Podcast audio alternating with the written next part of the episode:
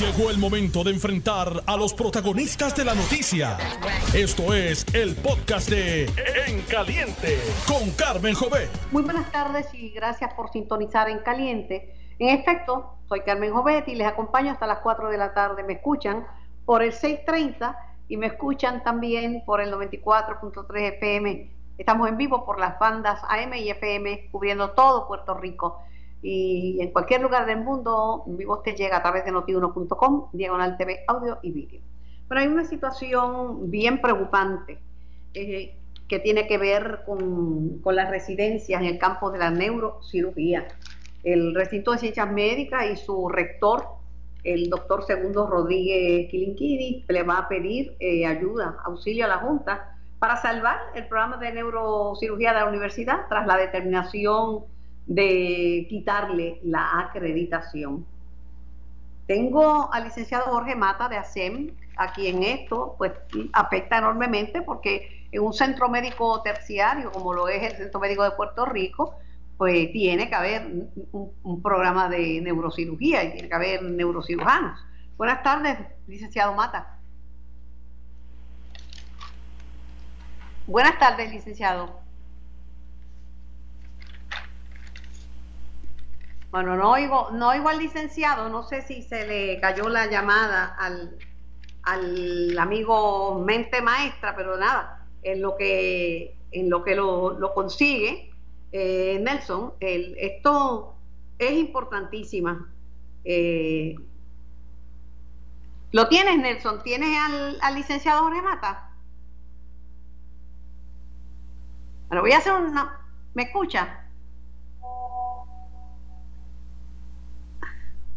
No, no le estoy escuchando, pero, pero lo que estoy diciendo, este, este, lo que estoy diciendo es que este programa es importantísimo.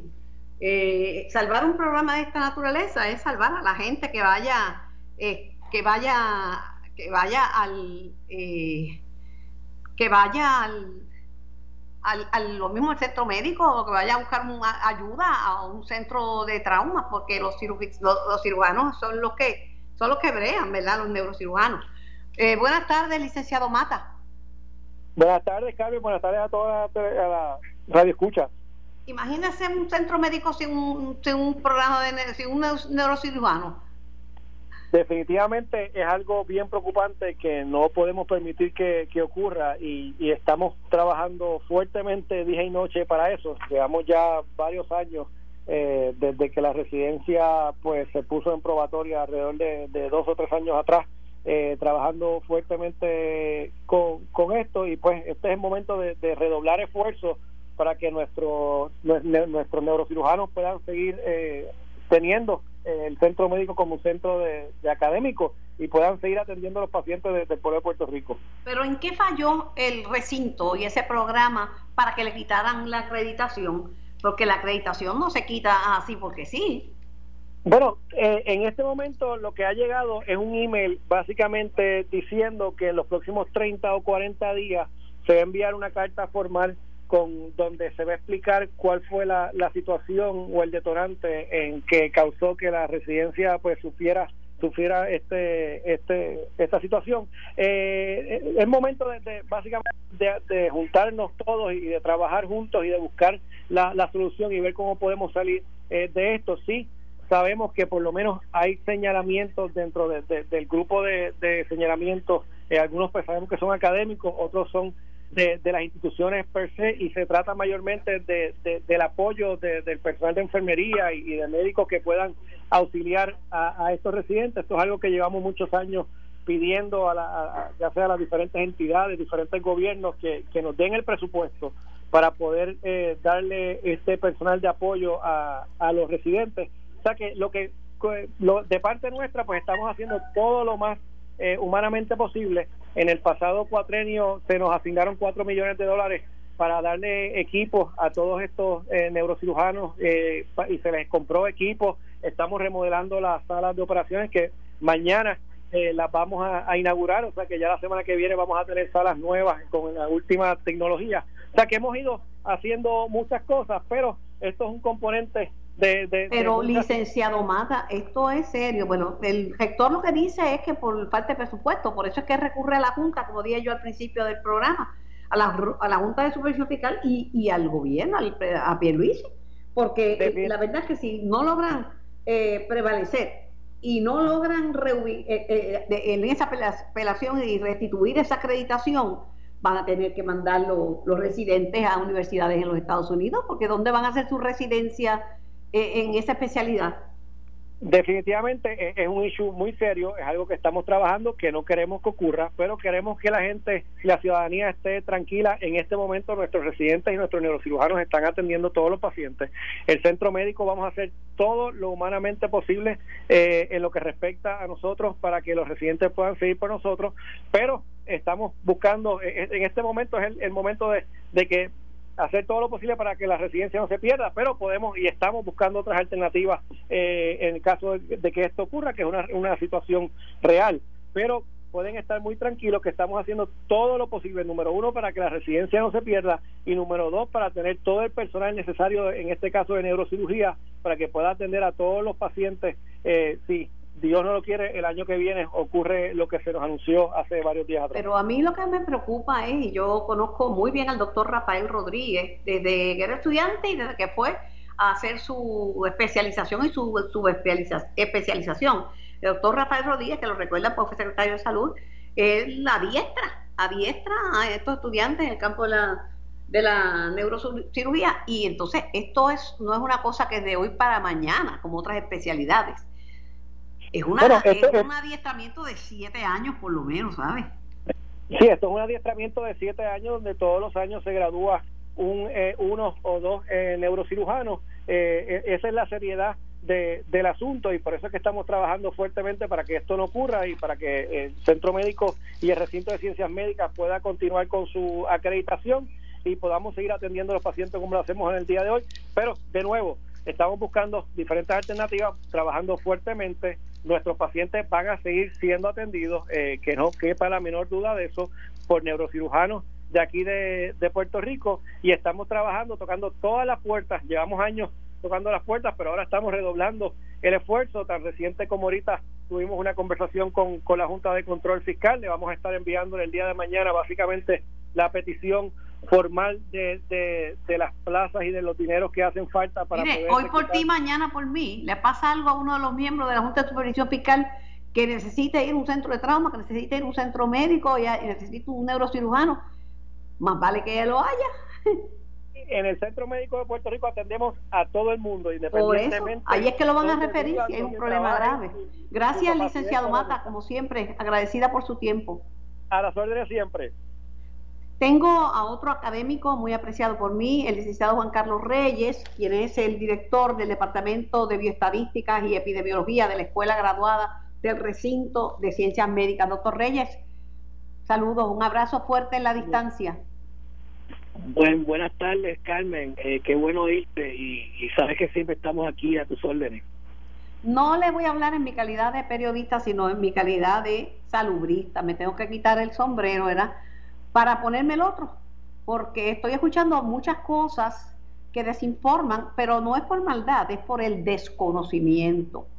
Una de las cosas que necesito que me envíe, le voy a pasar el email, eh, es la gráfica que demuestra lo siguiente, que hay una relación, más bien una correlación estadística entre las restricciones y el control del aumento de los contagios. Nosotros habíamos, como se dice, esa curva la habíamos aplanado un poco, pero ahora es vertical, va para arriba.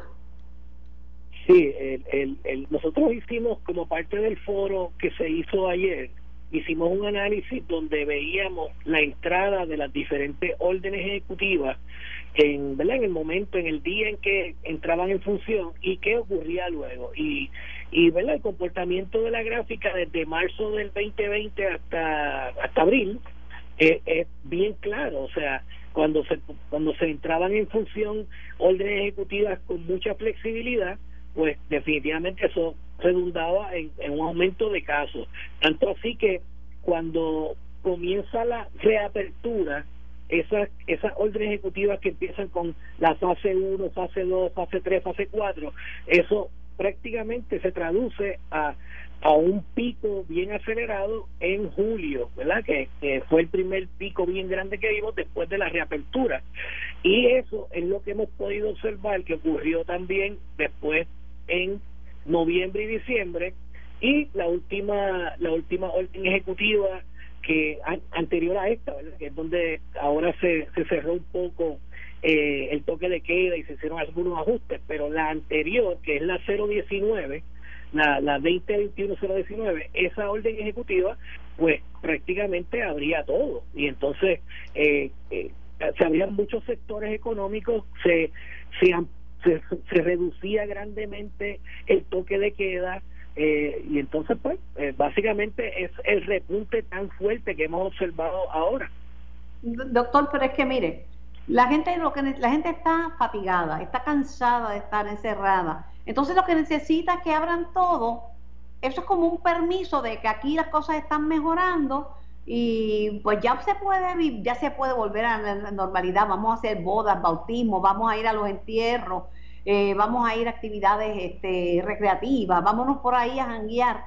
Eso es lo que ha pasado. Al gobierno minimizar o decir, mire, ah, ya está, ya empezó la vacunación, solamente tenemos un 28% para la inmunidad de rebaño, que no me gusta la palabra rebaño porque es una traducción de herd en inglés, pero bueno, eh, para la inmunidad de toda, de toda la comunidad que es Puerto Rico necesitaríamos más de un 80%. Estamos lejos.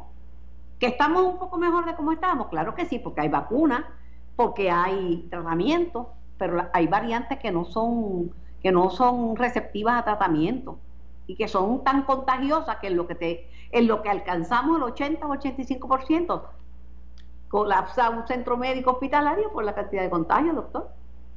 Sí, Carmen, yo creo que, ¿verdad? Yo soy investigador científico en el área de epidemiología, pero no, no puedo dejar de ser profesor, educador, y yo creo que hace falta mucha educación, y por lo cual la gente ha bajado la guardia también. O sea, esto es un problema en el cual el gobierno... Y el gobierno ha bajado la guardia también, doctor Reyes. El gobierno también, y la empresa privada, el sector privado, eh, oye, eh, se hablaba de los aforos de 50%, bendito, todos sabemos que los restaurantes no están al 50%. Entonces, estas órdenes ejecutivas tienen que buscarse la forma de que se implementen tal y como están. Pero, ¿qué, qué ocurre? Se pone el 50% los lugares que son cerrados y se llenan a capacidad. Hoy oía de, de centros comerciales donde estaba tepe a tepe las tiendas. Entonces, eh, por otro lado, el sistema de vigilancia y de rastreo municipal está ofreciendo datos nuevos donde dice que, en los centros comerciales, en los restaurantes, en las áreas de trabajo, están viendo muchos de los contagios, que los brotes son en las familias, pero la cantidad mayor de contagios se ven en lugares que son lugares cerrados. Y eso es literatura, Carmen, desde... El, porque los aires, los sistemas de aire acondicionado tendrían que tener presión negativa, algo que se llama presión negativa. Eh, que creo que uno de los restaurantes, no, no recuerdo si es Wendy, dijo la arquitecta Astrid Díaz que tenía presión negativa en sus sistemas de aire acondicionado, pero en la mayoría de los establecimientos de gobierno y establecimientos del sector privado con aire acondicionado central no tienen, no, no, no hay una circulación ni un purificador del aire. Eso ese es un sistema distinto y no lo han instalado. Pero ahí eso lo dice el mismo CDC que eso es un alto riesgo. Claro, todo todo lugar que no no me gusta ponerle nombre porque siempre salen todos los todas estas discusiones estériles a veces, pero la realidad es que todo lugar cerrado con aire acondicionado que está recirculando en la medida en que la persona entra a ese lugar a llevar a cabo una actividad donde se quita la mascarilla, la persona entra en riesgo. Y en la medida en que esté más tiempo no distanciado de otros, aumenta esa probabilidad de riesgo. En epidemiología hablamos de probabilidad, no podemos hablar, especialmente en estos casos donde se habla de los rastreos, hablamos, no podemos hablar de causalidad, ¿verdad? Una cosa trae la otra, pero sí podemos hablar de que hay un aumento en probabilidad de contagio. Y eso es lo que ellos están observando en restaurantes, en iglesias, en un sinnúmero de, de lugares donde se está concentrando gente en un lugar con aire acondicionado. En la iglesia está otro otro problema, es que cuando uno canta, los, los infectólogos han dicho, y los epidemiólogos también, que cuando uno canta, esas partículas diminutas que pues salen, porque, porque salen partículas de la boca. Cuando uno estornuda, salen partículas de la boca pero y de la nariz, pero cuando uno, cuando uno canta también. Por eso es que, que le dicen que, que hay que tener mucho cuidado en las iglesias también. Pero mire, yo he visto que es que hay gente que por más que usted le diga no quieren escuchar. Y no y hay una palabra que no quieren oír. Es una mala palabra que se llama cierre parcial. Usted habla de un cierre parcial como están pidiendo los infectólogos, los epidemiólogos, los alcaldes, que están pidiendo un, por lo menos, mire, cierre los fines de semana, empiece por el domingo. Eso es como mentarle de la madre porque piensan que eso es o es un enemigo político de Pierluisi o es o es alguien que quiere que se hunda la economía? es, muy, lamentable eso porque estamos siempre desde que ¿verdad? yo comencé en esto en marzo del año pasado siempre estábamos en un, tratando un balance entre la economía y la salud pero la realidad es que como tú bien acabas de decir el, el surgimiento de estas nuevas variantes variantes más contagiosas más virulentas eh, el que estamos teniendo una baja en la percepción de riesgo de parte de la población hace que estemos en una situación bien peligrosa y a mí me preocupa que no estemos tomando eso en consideración como se debe. ¿Qué debemos hacer? ¿Qué debemos hacer o qué debe hacer el gobierno en este momento? Porque yo sé lo que yo tengo que hacer.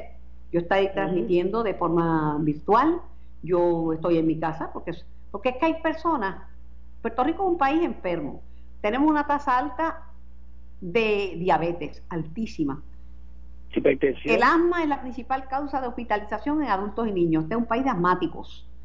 Tenemos aquí personas con la salud comprometida como, como yo y como las personas que tienen cáncer y otras enfermedades que están eh, del sistema relacionadas con el sistema inmune.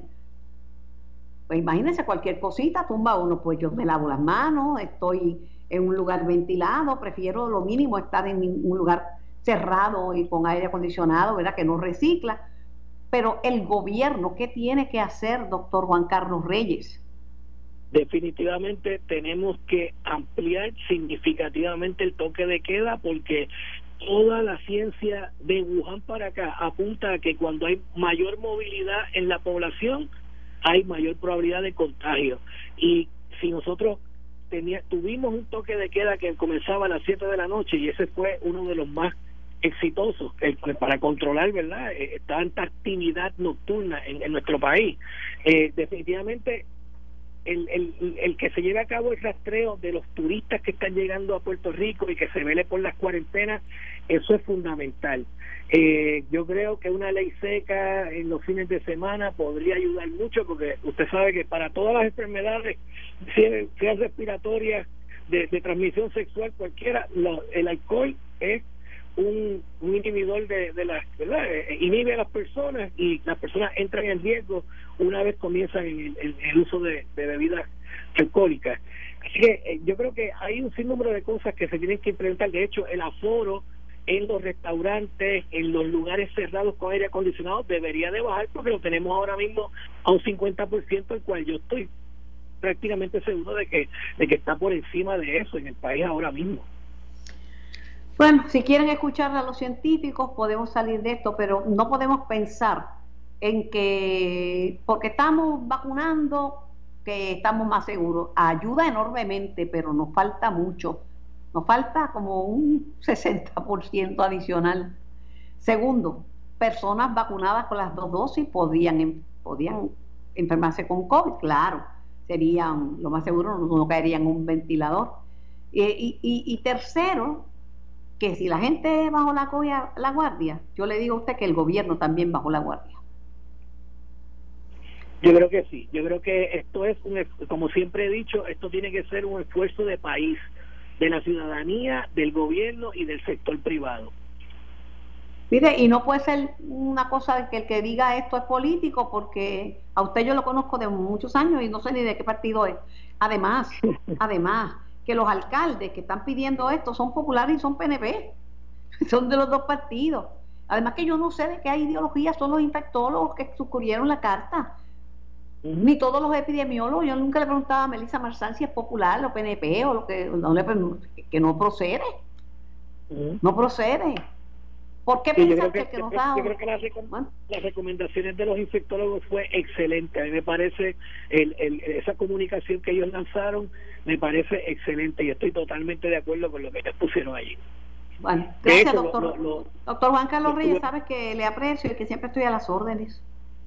Cuando, cuando venga, eh, escucha, doctor, quédese en sintonía con Noti 1630 para que escuche al presidente de la Asociación de Alcaldes Javier Hernández a ver qué nos tiene que decir sobre cómo está el COVID en la isla, para los que no creen. Voy a la pausa.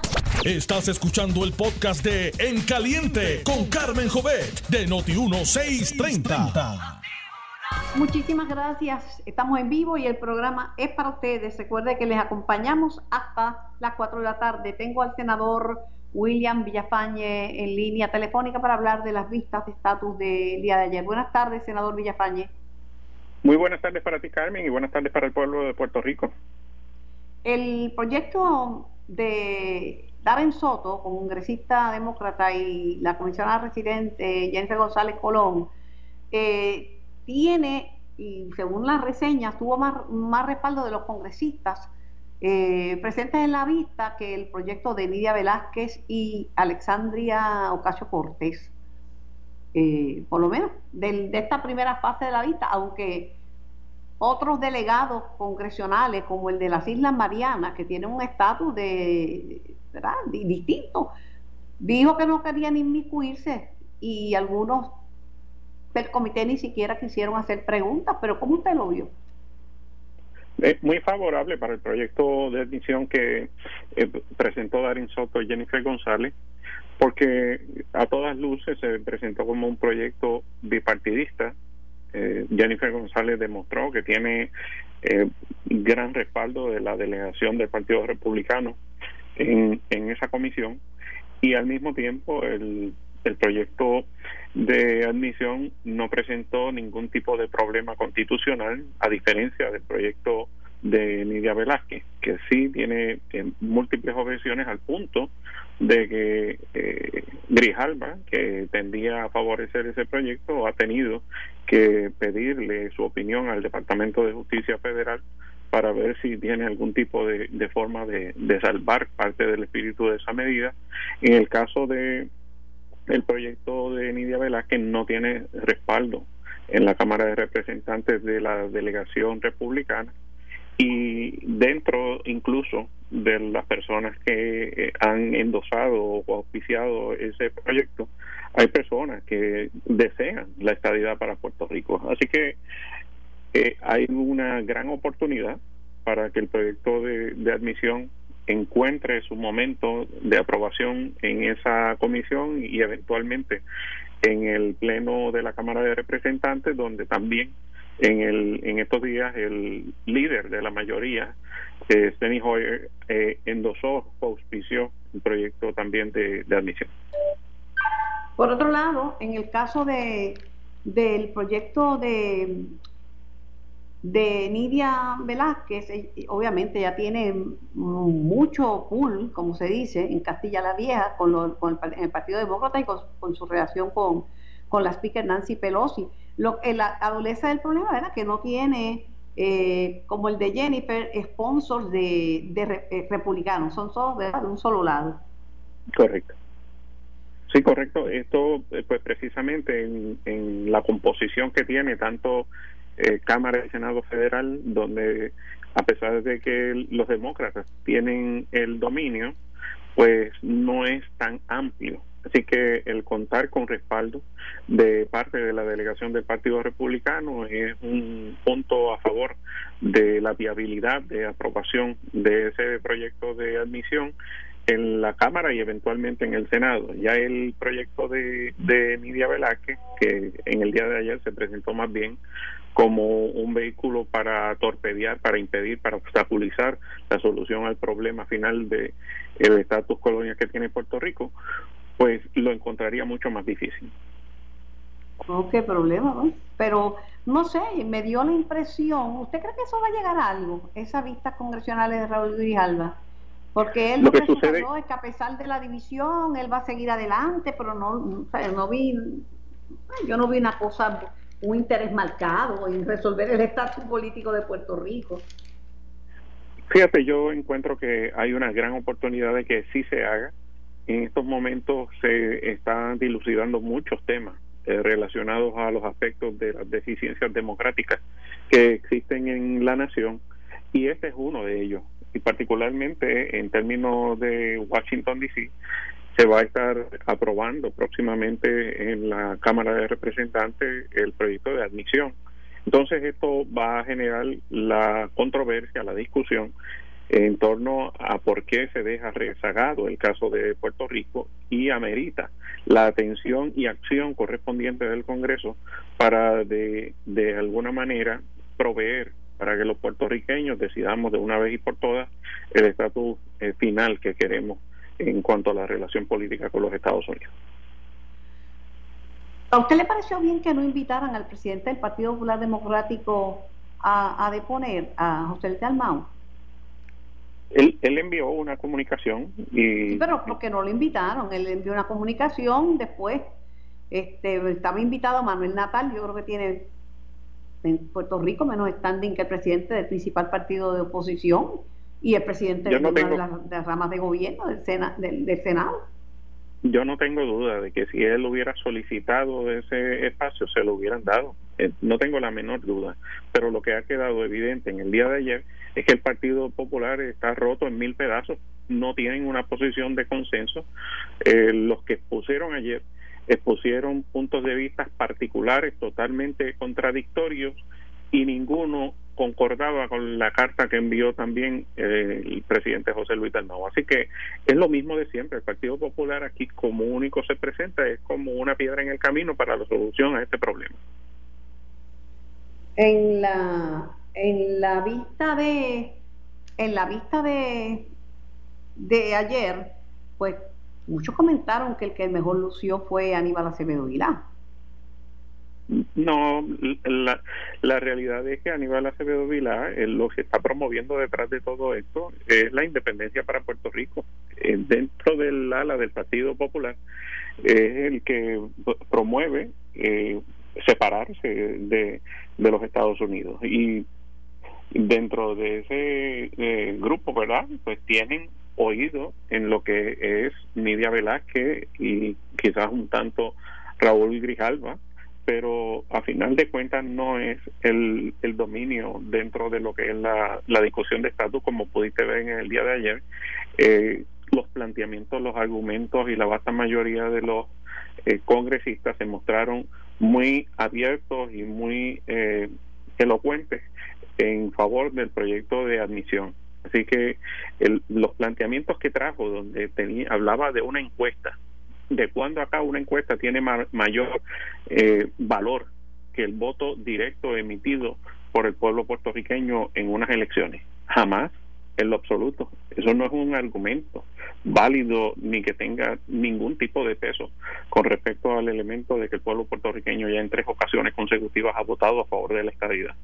Así que me parece a mí que este tipo de altimaña no tiene realmente ningún tipo de, de validez en estos tiempos donde el Partido Demócrata en particular, fíjate que no estoy hablando en términos generales, el Partido Demócrata en particular, es que se ha mostrado como portaestandarte de eh, abrir el camino a resolver los problemas antidemocráticos que ha tenido la nación. Entonces, estas personas eh, como Aníbal Acevedo Vila, sus planteamientos dentro del Partido Demócrata son totalmente contradictorios. No son lo que el Partido Demócrata ha estado hablando y abrazando durante los pasados años con respecto a estos problemas democráticos. Y en el caso de el Partido Demócrata a nivel nacional, cerca del 80% de los afiliados a ese partido entienden que Puerto Rico debe ser admitido como Estado de la Unión. Por otro lado, eh, ¿quién pagaría, quién pagó el gobierno de Puerto Rico los anuncios de página completa que aparecieron en The Hill y político en, Washington? Unos anuncios donde aparece el presidente Biden endosando la estadidad para Puerto Rico. Fíjate, no desconozco quién sufragó lo mismo, pero lo que dice ahí es totalmente consono con la política pública avalada por el pueblo puertorriqueño el pasado 3 de noviembre.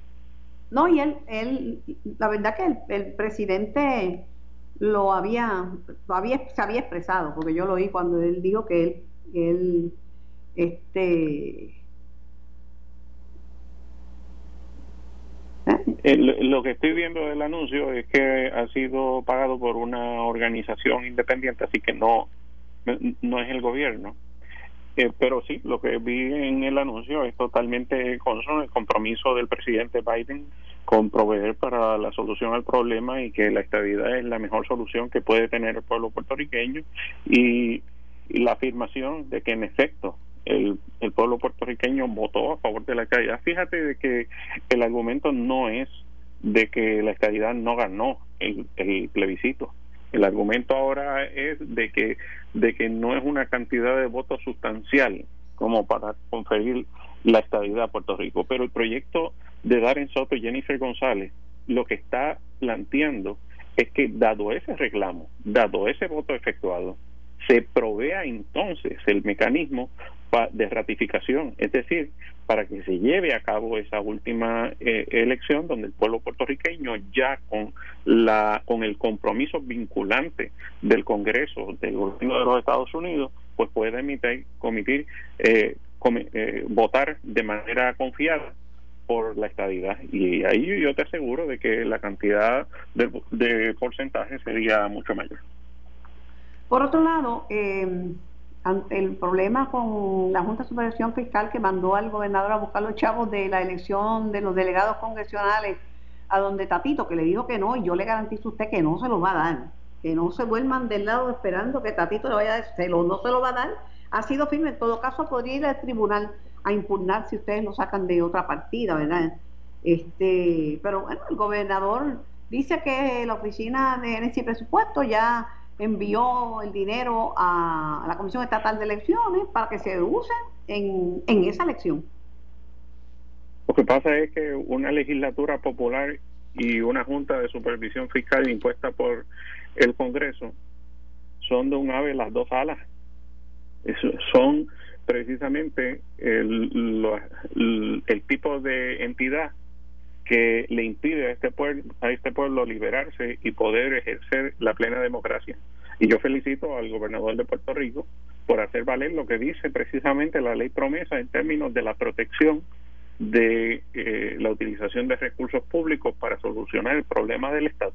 La Junta de Supervisión Fiscal no tiene absolutamente ninguna jurisdicción con respecto a este tipo de eventos que es ley no se trata de algo que no es ley, es ley, es vigente, no ha sido derogado ni va a ser derogado.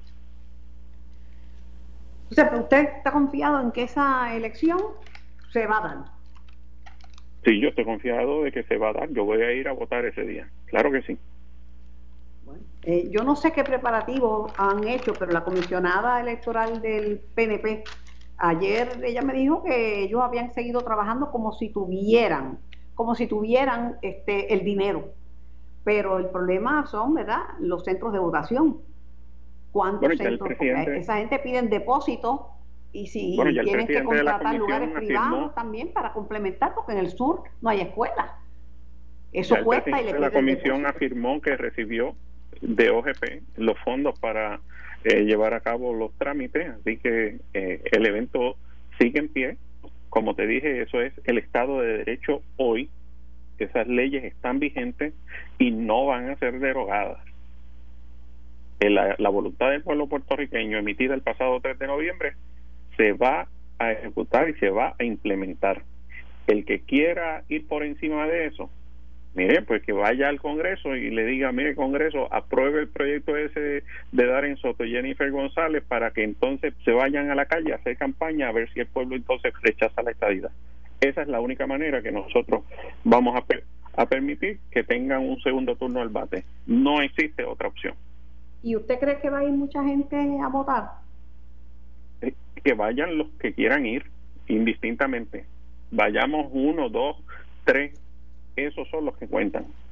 La comisionada electoral del PNP dice que va a haber voto adelantado, que aunque no haya escrutinio electrónico, sí va a haber voto adelantado, que claro, hay que solicitarlo, eso no es automático. Que los electores que quieran solicitarlo, que eso lo, único que tiene que llegar eh, en o antes del 16 de mayo. Esa es la única la única restricción es que eh, tiene que llegar en o antes del 16 de mayo para los que quieran participar.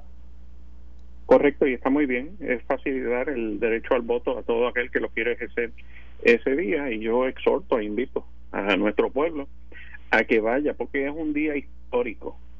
Es donde, como lo han hecho otras jurisdicciones que fueron admitidas a la Unión, que fueron y eligieron a un grupo de personas que van a ir al Congreso a reclamar no sus sillas, sino los escaños del pueblo de Puerto Rico, del Estado puertorriqueño.